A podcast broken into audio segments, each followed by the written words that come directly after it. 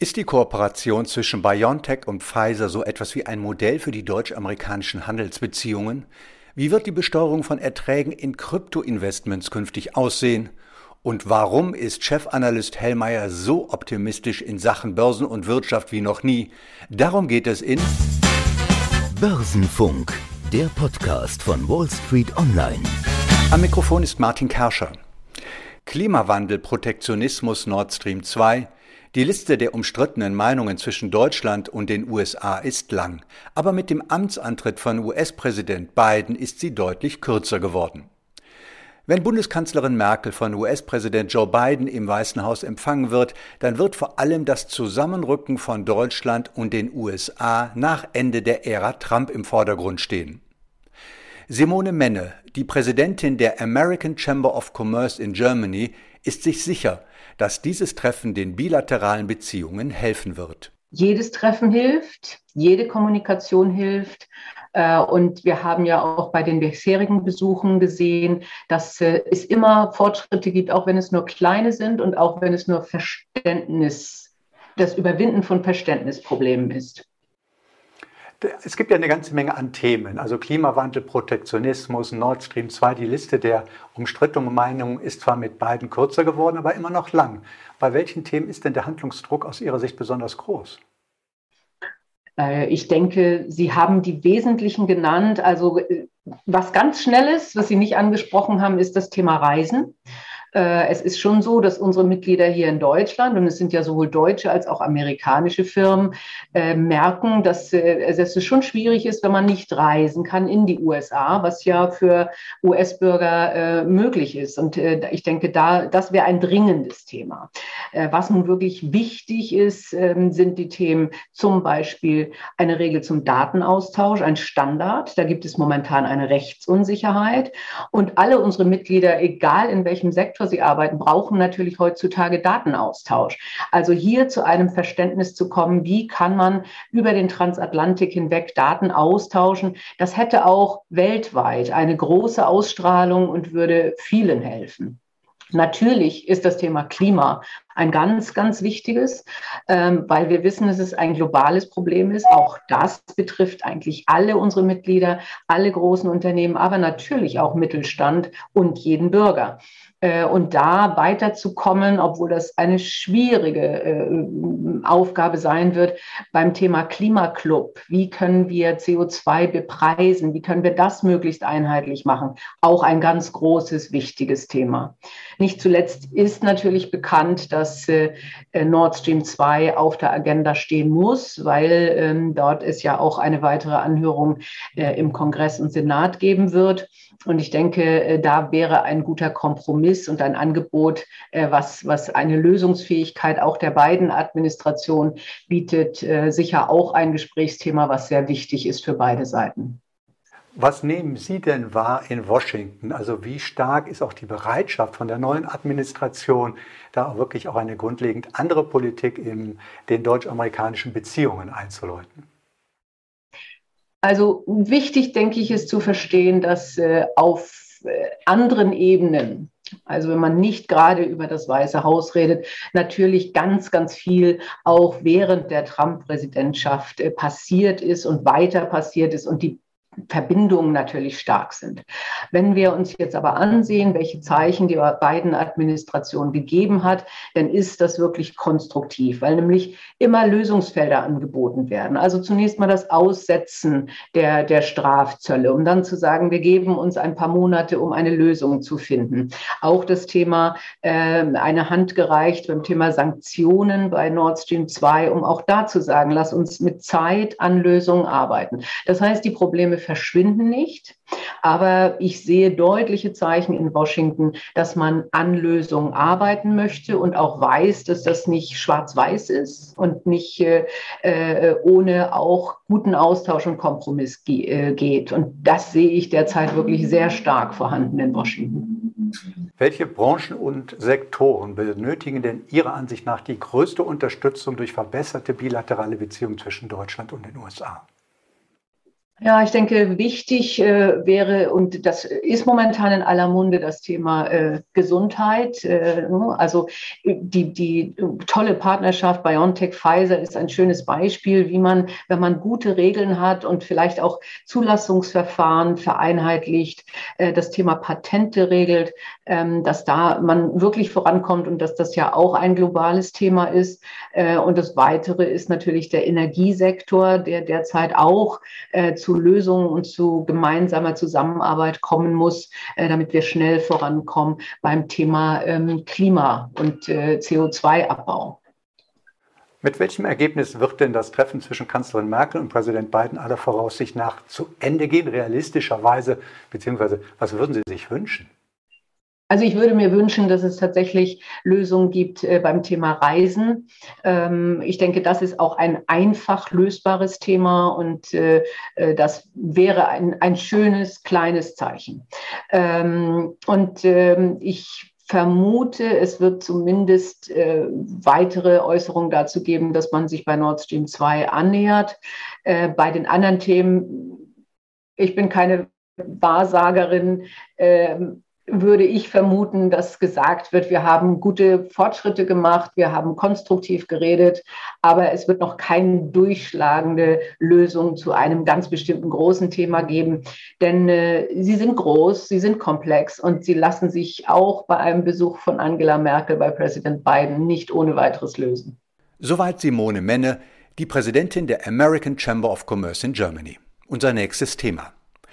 Die Lage in der westlichen Welt entspannt sich zunehmend angesichts der rückläufigen Corona-Zahlen. Mehr noch, die wirtschaftlichen Aussichten sind positiv. Es gibt immer mehr Optimisten.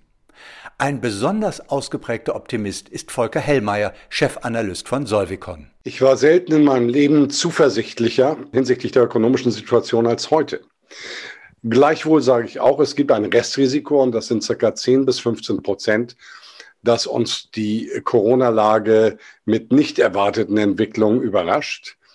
Fokussieren wir uns auf die 85, 90 Prozent. Warum bin ich so zuversichtlich? Ich bin so zuversichtlich, weil wir jetzt doch erst gerade die Aufholeffekte erleben aus dem letzten Jahr und den Vorjahren, was Investitionen betrifft, die das aktuelle Konjunkturbild prägen.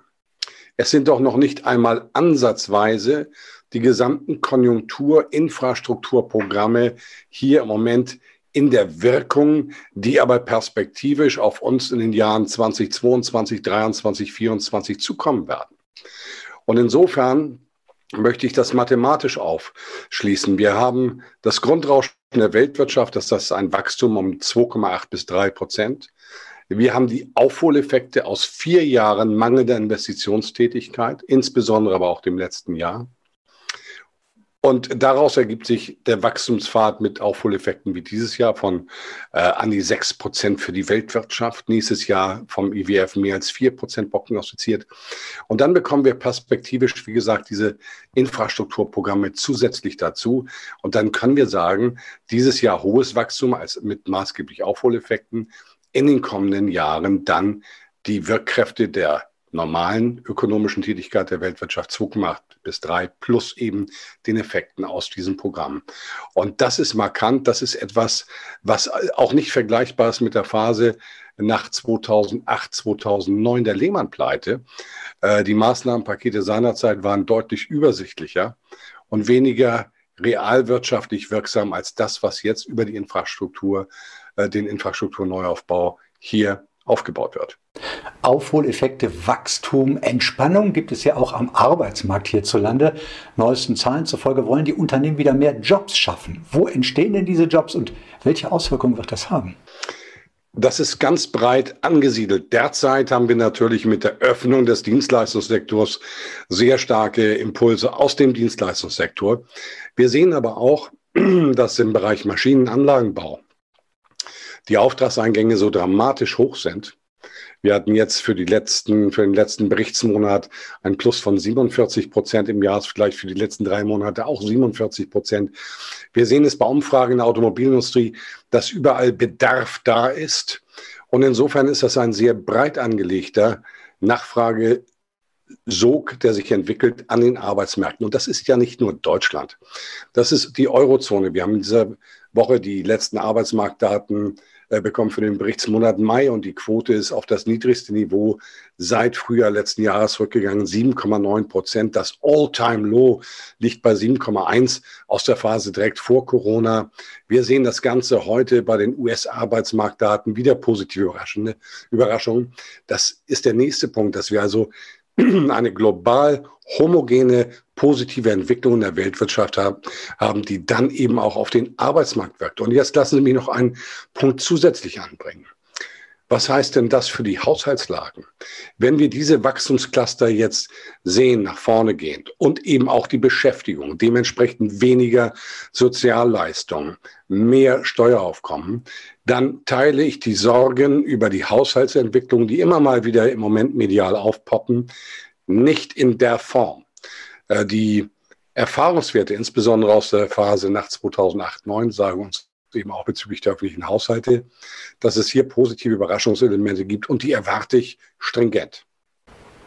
Wir haben bislang vor allen Dingen von der westlichen Welt gesprochen. Wenn ich Sie nach Deutschland gefragt habe, das zeichnet ja einen guten Chefanalysten aus, der weitet den Blick auf die Eurozone, auf die USA. Aber wir haben vor allen Dingen für der westlichen Welt gesprochen. Wie sieht es denn mit dem Rest der Welt aus, mit den Entwicklungsländern und mit den Emerging Markets? Für die äh, Schwellenländer, Entwicklungsländer, neu industrialisierten Länder bin ich auch sehr zuversichtlich. Wir haben natürlich unterschiedliche Zeitläufe. Wir wissen, letztes Jahr war China das einzige Land mit positivem Wachstum. Und da sind natürlich jetzt zwar hohe Wachstumsdaten insgesamt vorhanden, aber äh, ins, auf der anderen Seite muss man sagen, dass die große Party, die positiven Überraschungselemente in der Tendenz dort nicht gegeben sind, sondern dass man da ein starkes Wachstum hat, aber ohne Überraschungselemente. Die Überraschungselemente kommen maßgeblich jetzt aus Europa, aber wie gesagt, es ist eine homogene Entwicklung weltweit, wobei ich Afrika und Südamerika ein Stück weit ähm, weniger im Fokus habe. Südamerika hat noch riesige Probleme mit der ganzen Corona-Thematik und äh, die ökonomischen Strukturen sind nicht so ausgeprägt, dass sie an dieser Party in der Form teilnehmen, wie das in den USA, wie das in Europa, wie es im asiatischen Raum aussieht. Herr Helmer, ich kann Sie nicht aus diesem Interview entlassen, ohne nicht nochmal nach den Kapitalmärkten zu fragen. Immer die klassische Frage, am liebsten mit so einer ganz verlässlichen Antwort, wo steht der DAX am Jahresende? Nein, aber Ihre Prognose, was die Kapitalmärkte angeht wie sich AnlegerInnen positionieren sollten. Vor dem Hintergrund meiner makroökonomischen Erwartungen, auch für die nächsten Jahre, geht ein Investment an den Aktienmärkten nicht vorbei. Denn dieses Wachstum wird ja durch Bilanzsummenwachstum, durch Skaleneffekte, also erhöhte Gewinne, eine erhöhte Ertragskraft der Unternehmen am Ende auch definiert sein. Das heißt, wer nicht dabei ist, sollte auch bei diesen vermeintlich hohen Kursen zumindest eine Anfangsinvestition in der Größenordnung von 30 Prozent des geplanten Betrages äh, hier investieren, um dann äh, in Schwächephasen, die es immer mal wieder geben wird, zuzukaufen. Ich definiere das auch. Für mich sind von dem aktuellen Niveau, wenn es keine von außen wirkenden, unerwarteten Einflüsse gibt, äh, Rückgänge von fünf bis sieben Prozent maximal von dem aktuellen Niveau realistisch. Das gilt für die gesamten westlichen Aktienmärkte. Das Potenzial sehe ich in diesem Jahr, auch da mache ich äh, das fest, bei circa 10 Prozent in der Aufwärtsbewegung insgesamt von dem aktuellen Niveau und es kann sogar besser werden. Reden wir über Zinsen. Die Zentralbanken haben sich festgelegt, es bleibt bei einem niedrigen Leitzinsniveau. Der Kapitalmarktzins kann ein Stück weit nach oben laufen, aber im Moment ist diese Debatte vollkommen unterkühlt. Ganz im Gegenteil, wir haben in der Tendenz eher fallende Kapitalmarktzinsen, also am langen Ende der Zinskurve, zehnjährige Staatsanleihen als Beispiel. Äh, und von daher also auch kein Gegenwind. Was mir gefällt auf dem aktuellen Niveau nach dem Rücksetzer sind Edelmetalle. Äh, denn Edelmetalle sind ultimatives Geld mit 5000 Jahren Trackrekord. Und das, was wir hier mit den westlichen Währungen machen, ist natürlich schon ein Stück Feldversuch mit sehr viel mehr Widerstands, innere Widerstandskraft, als viele es unterstellen. Aber ein Stück weit fünf Prozent des verfügbaren liquiden Vermögens sollte in Edelmetallen geparkt sein. Das war Volker Hellmeier, Chefanalyst von Solvecon. Krypto-Investments sollen in Deutschland künftig anders und konsequenter besteuert werden. Das Handelsblatt berichtet über einen entsprechenden Plan des Bundesfinanzministeriums. Bislang war es so, dass Erträge aus Kryptogeschäften ähnlich wie die von Gold behandelt wurden. Es waren reine Veräußerungsgeschäfte. Wer Bitcoins ein Jahr hielt, konnte sie steuerfrei verkaufen. Damit soll nun Schluss sein. Philipp Sandner, Professor an der Frankfurt School of Finance und Management und Leiter des Frankfurt School Blockchain Center, zeigte sich von den Plänen des Finanzministeriums nicht sonderlich überrascht. Naja, also im, im, Kern ändert sich gar nicht so viel, wie man vielleicht meinen würde. Also äh, die Kryptowährungen, also insbesondere Bitcoin und Co. waren schon immer einklassifiziert als private Veräußerungsgeschäfte. Das ist jetzt auch weiterhin so. Da geht es im Kern darum, dass äh, genauso wie Sie gesagt haben, wer Bitcoins unter einem Jahr besitzt und dann mit Gewinn verkauft, der ist natürlich steuerpflichtig, weil dann die Gewinne in die Einkommensteuer müssen. Wer aber Bitcoin länger besitzt als zwölf Monate, der darf dann die Gewinne ähm, ja behalten und die äh, äh werden dann nicht weiter besteuert. Also da geht es primär um die sogenannte Spekulationsfrist, die bei den privaten Veräußerungsgeschäften einschlägig ist.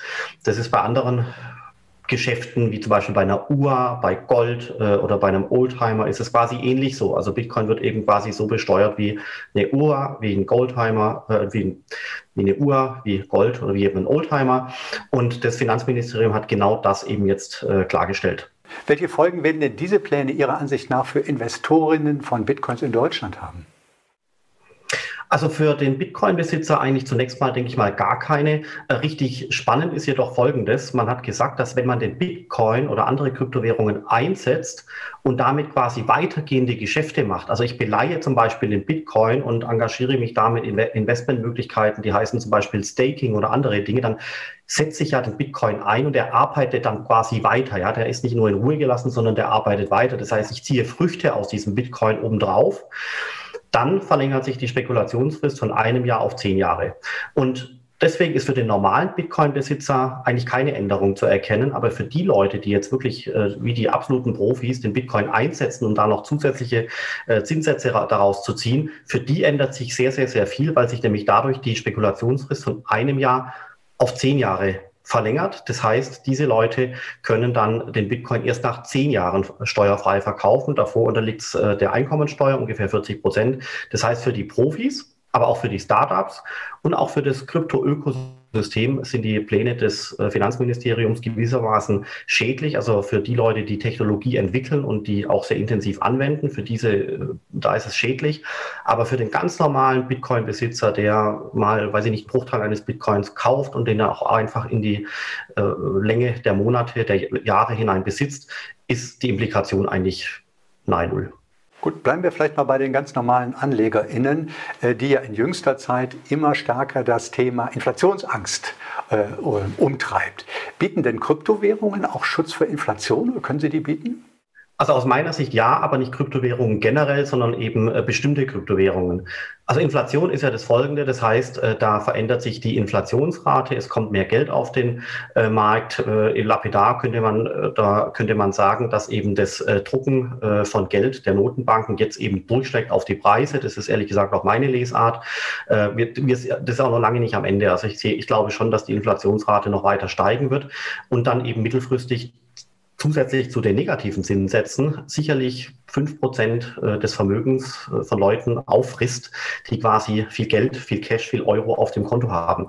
Und die einzige Alternative daraus ist letztendlich den, das Euro zu verwenden, um damit Sachwerte zu kaufen oder eben andere Vermögensgegenstände. Das könnte eine Immobilie sein oder ein Immobilienfonds, das könnte äh, eine Aktie sein, das könnte Gold sein oder eben halt auch den Bruchteil eines Bitcoins.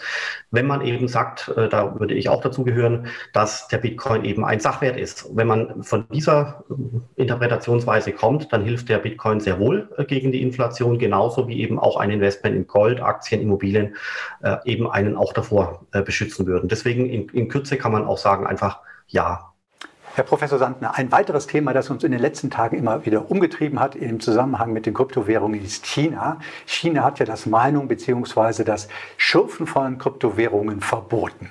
Welche Effekte hat denn dieser Schritt der Regierung in Peking auf das Bitcoin-Netzwerk? Also das ist schon sehr spannend, was in China da passiert hat. In, in der Tat äh, hat China das Thema Mining äh, untersagt, aber eben auch nicht generell, sondern was verboten wurde, ist das große industrielle Mining in riesengroßen äh, Datacentern mit immensem Stromverbrauch, insbesondere aus Kohlekraftwerke und ähnliches. Das wurde untersagt und äh, das, der Grund, der hier angeführt wurde, ist aus meiner Sicht auch nachvollziehbar, ist eben der wirklich immense äh, Stromverbrauch. Und weiterhin ist aber ist das Thema Mining trotzdem erlaubt, aber eben für den Privatmenschen. Das heißt, Bitcoin ist im Privatbesitz weiter erlaubt, nur eben wirklich das Hantieren von Firmen und das große industrielle Mining wurde eben jetzt äh, untersagt. Das ist aber ehrlich gesagt auch in gewisser Maßen auch zu erwarten äh, gewesen, weil äh, China schon länger äh, von der Blockchain-Community kritisiert wurde, dass eben die Hashrate, also das Netzwerk, was Bitcoin betreibt, einen viel zu großen China-Footprint hat. Ja? Also da ist viel zu viel Rechenpower in China. Das heißt, das war schon immer ein Risiko. Die letzten ein, zwei Jahre, das lässt sich auch nachlesen, dieses Risiko war immer da. Jetzt hat China nachreguliert. Damit hat sich das Risiko materialisiert. In der Folge sind natürlich auch die Preise abgestürzt äh, seit Mai. Äh, wir sind ja da, äh, wir waren ja bei 65.000 US-Dollar pro Bitcoin. Jetzt sind wir momentan bei 34.000 US-Dollar, also minus 45 Prozent. Ja, das ist sicherlich China zuzuschreiben, aber auch den Tweets von Elon Musk gibt es auch noch ein paar andere Gründe. Und ganz wichtig eben jetzt, Herr Kerscher, ist, die Katze ist aus dem Sack. Ja, das heißt, das Risiko ist jetzt nicht mehr da. Das Risiko hat sich realisiert, ist jetzt aber dafür auch weg. Das heißt, die, äh, diese, äh, der, der, der Elefant im Raum sozusagen, dass China jetzt wirklich ganz hart reguliert äh, und dann steckt es auf die Preise durch. Dieses Kalkül, das haben Sie schon mehrfach hören können in den letzten ein, zwei, drei Jahren. Das ist jetzt quasi da, das ist es gekommen. Die Preise sind in den Keller äh, gegangen und äh, jetzt ist das Risiko eben einfach auch nicht mehr da. Ja, das heißt, äh, auf gut Deutsch könnte man auch jetzt das so äh, interpretieren, so sehe ich es ehrlich gesagt, äh, es kann nicht mehr viel weiter sinken. Aber wo gehen denn die ganzen industriellen äh, Kryptominer jetzt hin? Könnte äh, zum Beispiel Singapur das neue Eldorado für sie werden, in Asien zum Beispiel? Oder was passiert denn mit denen? Ja, also das muss man sich so vorstellen. Also das sind wirklich äh, Tausende äh, von Gerätschaften in irgendwelchen Rechenzentren, die wurden jetzt ausgeschaltet und abgebaut. Da gibt es auch auf Twitter äh, Fotos, wo wirklich äh, Hunderte von diesen Geräten, Geräten jetzt irgendwo rumliegen und einen neuen Besitzer äh, suchen. Sie haben in, in China anscheinend äh, auch verschiedene Plattformen, wo diese jetzt angeboten werden, die ganzen Geräte. Dann gibt es auch jetzt schon erste Informationen, dass Teile dieser Hardware nach Argentinien gebracht wurden oder in ähm, weitere osteuropäische Länder äh, bis hin Richtung Russland, äh, Tadschikistan und so weiter und so fort. Äh, das heißt, die Mining-Hardware verteilt sich letztendlich jetzt auf dem gesamten Globus, teilweise privat in China, teilweise aber auch bei Unternehmen irgendwo äh, im Rest der Welt, von Argentinien bis El Salvador und so weiter und so fort. Und es wird aber ein Prozess sein, der einige Wochen, vielleicht auch Monate dauern wird. Ähm, man sieht es ja auch an der Rechenpower, die ist quasi von 180 Exa-Hash äh, runtergefallen äh, auf äh, zeitweise äh, bis zu 80 äh, Exa-Hash, also wirklich äh, sehr stark runter. Und ich glaube, wir werden jetzt in den nächsten Monaten sehen, dass die sogenannte Hashrate eben jetzt so langsam auch wieder steigt auf 100, 110, 120, 130 und so weiter. Das wäre dann der Beweis dafür, dass die Mining-Geräte in China zwar abgebaut wurden, dann aber woanders hin transportiert worden sind und irgendwo anders auf der Welt wieder ans Netz gehen. Ja, ich glaube, das wird man jetzt in den nächsten zwei bis drei Monaten sehen können. Herr Professor Sander, wir reden ja meistens über Bitcoin oder Ethereum vielleicht, ne? aber weniger im Blickpunkt ist ja zum Beispiel auch die Kryptowährung Monero.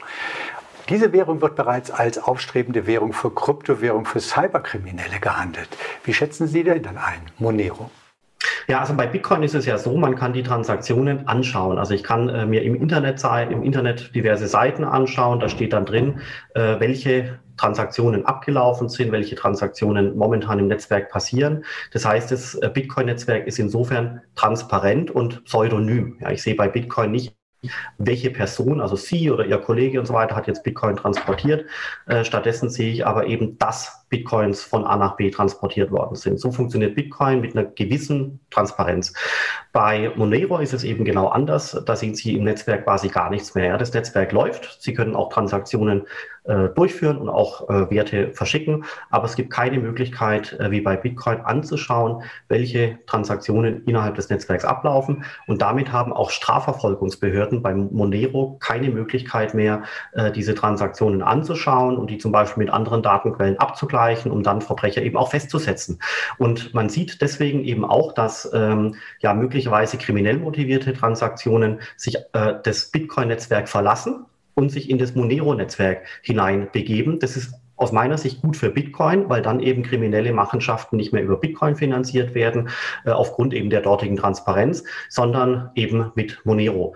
Hat aber dann auch zum Ergebnis, dass äh, wahrscheinlich die meisten Transaktionen in dem Monero-Netzwerk, die dort ablaufen, möglicherweise ganz genau unter die Lupe genommen werden sollten, ob sie in irgendeiner Weise einen kriminell motivierten Hintergrund haben.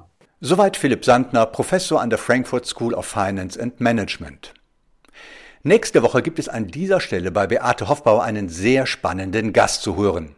Nushin Irani ist Fondsmanagerin des DWS Biotech und sie spricht nicht nur über Impfstoffe, sondern auch darüber, an was in der Biotech-Branche derzeit gearbeitet wird. Und dass Gentherapie und Genomeditierung nicht nur ein Milliardenmarkt sind, sondern sogar ein Trilliardenmarkt. Wir können es uns nicht vorstellen. Nach dem Podcast nächste Woche vielleicht etwas besser. Anhören lohnt sich und wem das zu lange dauert, auf Wall Street Online TV gibt es täglich neue spannende Interviews zum Börsengeschehen. Das war Börsenfunk, der Podcast von Wall Street Online.